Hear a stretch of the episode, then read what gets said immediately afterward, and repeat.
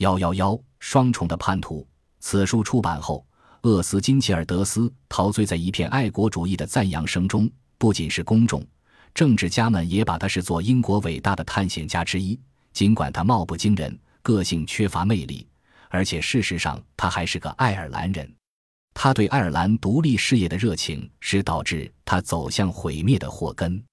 他的作品很快成为间谍小说经典之作，但人们对作者的钦佩心情则逐渐消失了。至少在英国人眼里是这样。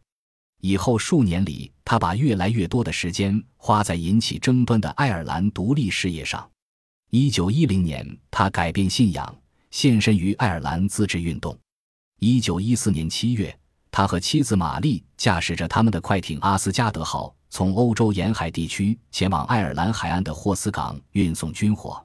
他们认为这符合阿斯奎斯当时的英国首相的自治法案。他不想通过背叛现在处于战争状态的英国来从事自己的事业。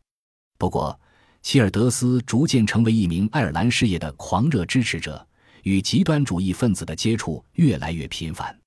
一九一九年，他和全家一起在爱尔兰定居。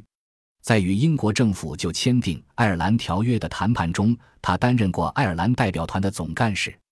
他猛烈抨击迈克尔·柯林斯和阿瑟·格里菲斯。因为这两位共和主义者倾向于接受这一条约，而他认为这条约没有支持完全的独立。他认为条约所提出的把北爱尔兰分割出去的条款只会拖延问题的解决。一九二一年，爱尔兰自由邦政府成立后，希尔德斯参加了反对该政府的共和军，卷入了赞成条约派与反对条约派之间的纷争。然而，他最终发现，英国政府和爱尔兰自由邦政府都把他视为叛徒，